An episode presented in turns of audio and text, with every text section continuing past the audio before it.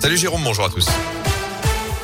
À la une à la SS, le changement, c'est maintenant les Verts sont bien mal embarqués dans cette nouvelle saison. Six matchs joués, trois nuls, trois défaites. C'est le triste bilan du club déjà relégable. Et pour faire frissonner un peu plus les supporters stéphanois, le CIES, l'Observatoire international du football, a publié avant-hier ses prévisions sur la saison à venir. Verdict, la SS serait relégué en mai prochain. Pour l'instant, ce n'est que de la fiction. Pour que la réalité soit évidemment différente, il faut réagir. Et dès ce soir à Monaco, actuellement 14e, autre équipe loin de ses ambitions, le manager général Claude Pell reste combatif. L'objectif, euh, c'est d'aller gagner le prochain match. Sortir de cette situation comptable qui ne convient pas du tout et à nos supporters non plus. Et c'est ça le plus important. On veut rectifier, on veut avancer.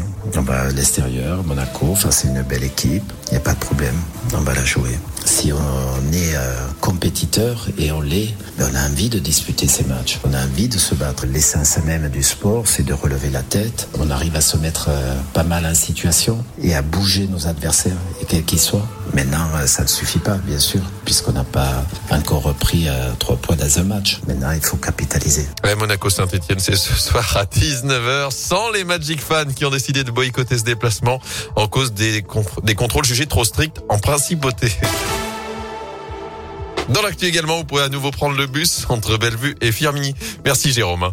La ligne M1 reprend du service à la Stas aujourd'hui. Même chose pour les S1 et 70. La circulation avait été interrompue après une série d'incidents ces derniers jours entre la Ricamari et le Chambon-Feugerolles.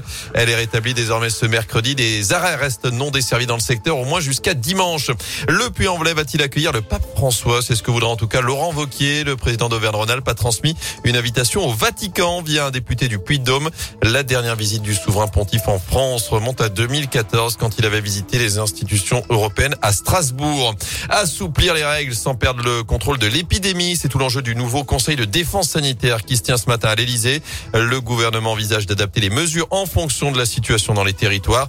Alors que les chiffres continuent de s'améliorer, une baisse du nombre de patients hospitalisés notamment. Même chose pour le taux d'incidence. Il est de 60 cas pour 100 000 habitants dans la Loire, 40 pour la Haute-Loire. Dans ce contexte, l'Elysée confirme le QR code du pass sanitaire Emmanuel Macron a bien fuité sur les réseaux sociaux.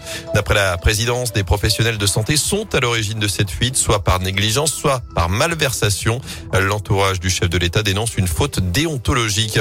Emmanuel Macron qui sera dans la région dimanche et lundi, le président de la République participera au dîner des chefs à la préfecture à Lyon. Il ira au salon CIRA qui commence dès demain à Eurexpo et il présidera la cérémonie d'installation de l'Académie de l'OMS, l'Organisation mondiale de la santé.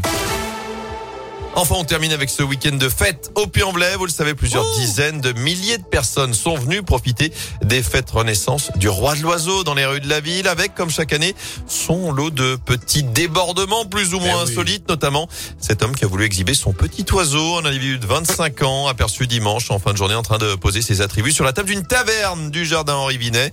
Selon le progrès, ce Clermontois, visiblement ivre, s'est aussi saisi d'un extincteur pour asperger un passant au hasard. Il a été interpellé, en garde à vue, en cellule évidemment de dégrisement, avant de recevoir une convocation en justice. Aïe aïe aïe.